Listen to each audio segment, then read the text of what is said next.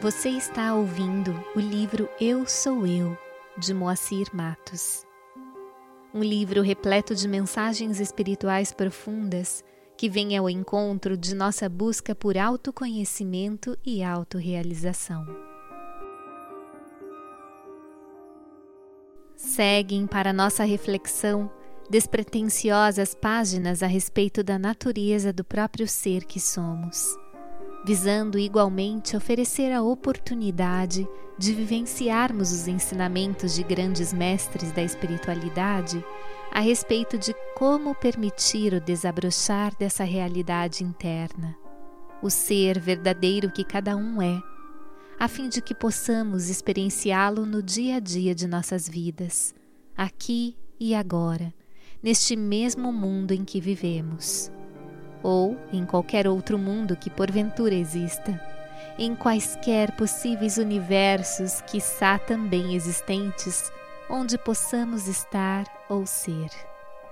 Nelas são abordados aspectos vários, a maneira como utilizamos o tempo durante toda a nossa existência, os ambientes e companhias dos quais desfrutamos normalmente, a relação entre eu e o meu próximo, a importância do silêncio em nossa caminhada, a necessidade do despertar aqui e agora, o caminho a percorrer, a graça que nos é disponível em todos os instantes da vida e a real natureza do ser.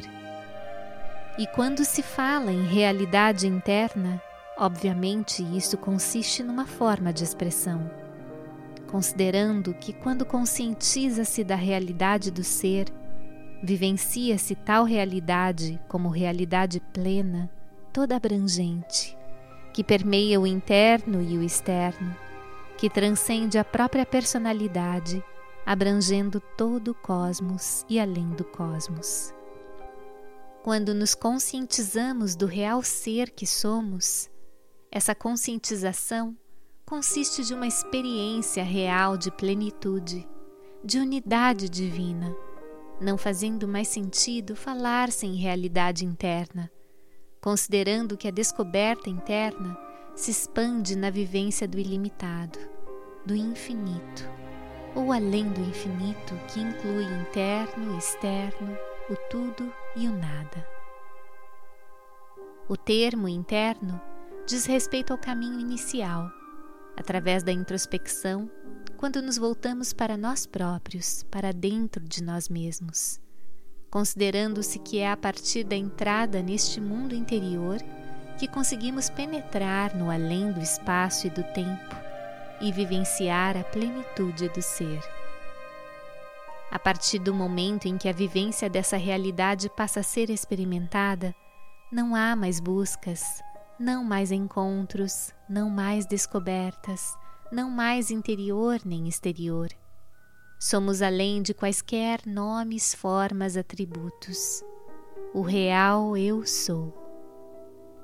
E cabe aqui uma observação importante pelo fato de citarmos com frequência passagens das Escrituras das várias fés em nossas referências, lembrando palavras de Sai Baba sobre o assunto.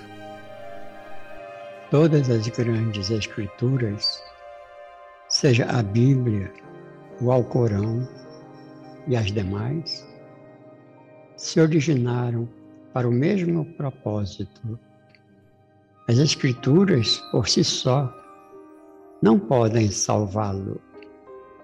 Elas servem apenas como placas sinalizadoras. Indicam os caminhos a serem tomados para a conscientização do divino.